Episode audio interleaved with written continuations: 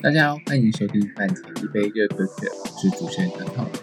这个节目希望能够陪伴大家在买早餐或者是中午的便当，甚至晚上准备晚餐的一些闲暇时光，分享一些有趣的生活新闻或者是冷知识给大家，让大家在听的时候好像觉得有点收获，但回想起来其实也并没有。简而言之，就是个时间小偷系列。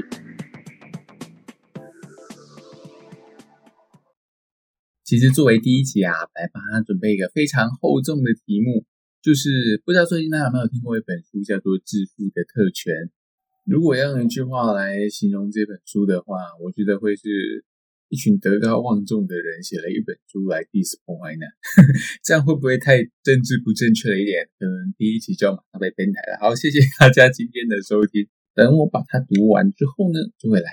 跟大家做个分享。也希望大家能够给我一些反馈。因为这本书呢，其实前阵子非常的火红，甚至也引起了很多人的讨论。有一位知名的网友呢，A.K.A 前行政院长，我觉得这样子好像范围一下子瞬间收到很小哦。这位知名的网友是这么说呢，他说根据大麦克指数啊，新台币的汇率呢可能是遭到扭曲的，不然呢就会是消费者受了委屈。这时候只好点一首陶晶莹的《太委屈》给他。我突然在想，我的听众朋友会不会连陶晶莹唱过这首歌也不知道？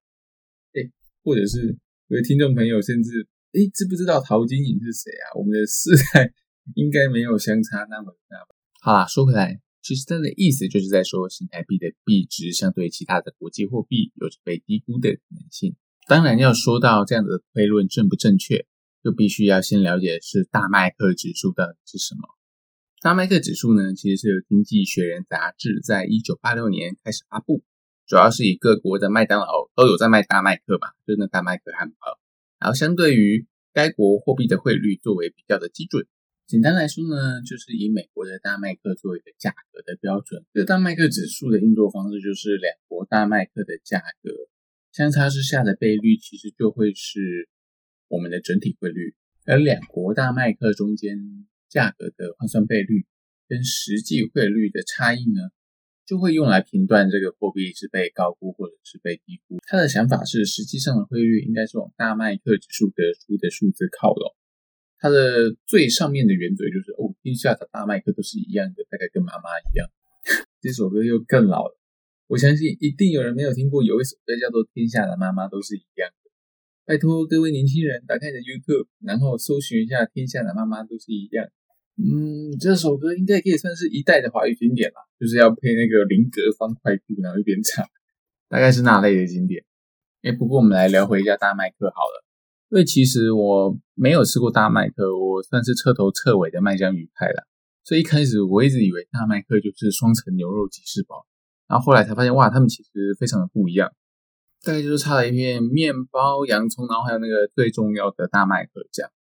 我后来其实才发现，美国好像只有在特殊的时候有在卖这个大麦克酱，就是拿大麦克酱来募款。看来有蛮多人应该真的是为那个大麦克酱吃大麦克的吧。不过很有趣的是，其实各国的大麦克的组成成分也不尽相同。嗯，说组成成分也是有点不精确啦，应该是说它那个物品就食物的来源。就以它的牛肉来源来说好了，台湾跟日本的来源应该都会是澳洲，就是是澳牛。可是如果是美国当地的话，当然就会是香喷喷的美牛啦，好香，快吞。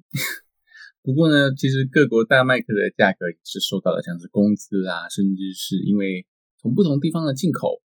造成了各国不同物品的进口价格也会影响到大麦克的售价。而台湾大麦克的价格呢，也约莫落在七十到七十二元左右。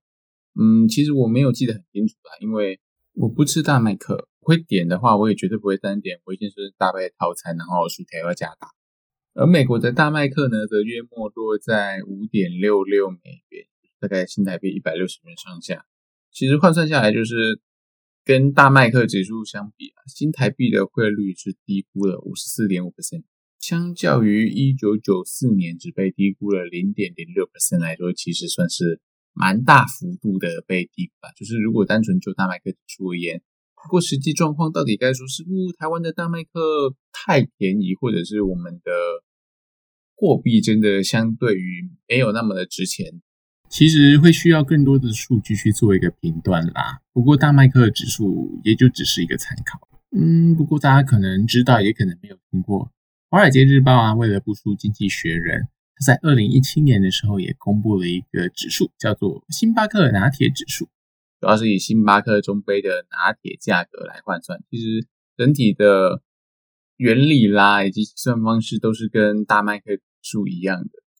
从这个各国星巴克大调查，我们也可以看到。最贵的一杯拿铁约莫落在丹麦，一杯大概也是两百元新台币左右，非常的贵。而最便宜的拿铁呢，则是在土耳其的伊斯坦堡，一杯约莫落在六十到七十元。不过有趣的是，以相同的原理来计算的话，其实星巴克的中杯拿铁在台湾的售价是一百二十元，然后美国的话是二点九美元。其实如果也是用中杯的拿铁指数换算下来的话，台币大概被高估了四十五 percent 左右，我们也可以解读成，哦，星巴克在台湾卖的真贵，我们一起手牵手心连心去跟统一集团抗议一下。然后我们也可以看到，其实以大麦克指数跟星巴克的中杯拿铁指数而言，他们的结果得出来是非常不一样的，一个是新台币被高估，一个是新台币被低估。所以其实我们这时候就可以来去思考，这样子以跨国的单一物品来作为评断的标准，到底是不是合理的呢？所以其实我自己蛮喜欢做另外一个观察，就是以时薪来说，我们到底可以吃到什么？就像是以日本来说吧，日本大概工作一个小时大概是七百九十五块到八百块日币以上左右，然后这样的价格大概可以在日本吃一碗拉面吧，日本的一碗拉面大概都约莫落在八百块左右。不过以台湾的时薪而言，要找到一碗能吃的拉面，应该非常的困难。哎，先说好，我们也要引战的意思哦，就是说，其实台湾的普遍拉面的价格都会约莫落在，哎，就是我们工作一个小时可能还吃不到的价格之上。但是换个方式讲啊，就是我们现在工作一个小时，大概都可以吃到三到三点五碗的卤肉饭，啊，你甚至也可以点两碗卤肉饭或两碗鸡肉饭配着吃。然后剩下的零钱还可以带你去买一杯五十兰的一号，我觉得可能还会剩，真的是台湾人的小确幸。而且台湾人的拉面都有人可以加料吃到八百多了，那个真的是我可能要财富自由之后才有办法吃吧。不过我们还是回过头来聊一下有大麦克的麦当劳了。就其实，在我的小时候啊，就是大概十到十五年前左右，就大概在十五年前左右。我那个时候其实小时候比较常吃的是肯德基，就相对于来说，麦当劳反而没有那么的优。但也不知道是从什么时候开始，就麦当劳甚至就逐渐的压过了肯德基，然后一直到现在是一间快餐速食店对上一间蛋挞专门店。我想一定有人不会反对我这样的说法。不过我们其实也可以看到两间在 Google 上搜寻声势哦，其实大概在两千零四年开始，大概都是在伯仲之间。甚至有一度是肯德基的搜寻声量在 Google 上是超越麦当劳，就大家可能打肯德基打的比较多。可是大概是在两千零六年过后，我们就会看到哦，麦当劳的逐步往上升就非常的明显。可是肯德基大概就是这个缓慢、缓慢、缓慢的上升，所以两者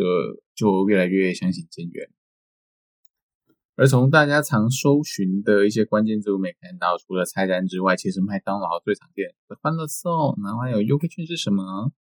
就是除了肯德基的菜单之外啦，大概就会是肯德基的优惠券，就是比麦当劳而言就没有一个外送最热门的关键字啦。然后，但哦，还有一个是肯德基的早餐，肯德基的早餐有出现在关键字上。其实肯德基的早餐也蛮多元的耶，甚至它有卖粥，好像而且还是有这个。比麦在里面的吧？不知道大家知不知道肯德基有卖粥？自己早餐以前是有一阵子蛮喜欢吃它的粥的。哎，先说好，这边不是夜配哦，只是一个单纯的分享，所以欢迎各大素食来找我夜配。就有时候的早上呢，我可能就会在家里按着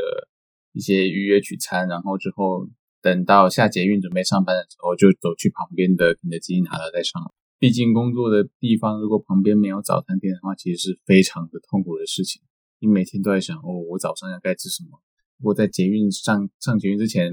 就先买好早餐的话，它到底会不会到办公室就冷掉了？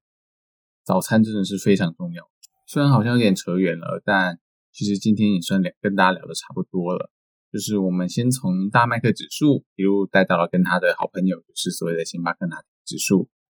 最后呢，又因为我自己的兴趣啦，所以多带大家看了所谓的麦当劳跟肯德基的搜寻趋势。但我觉得下一集可以来讲一个有趣的蛋挞话题，既然我们都已经提到蛋挞了，那今天的节目大概就到这里了。欢迎大家给我留言，然后给我评论，大家留言我都会看，毕竟是第一集，应该也没有什么留言。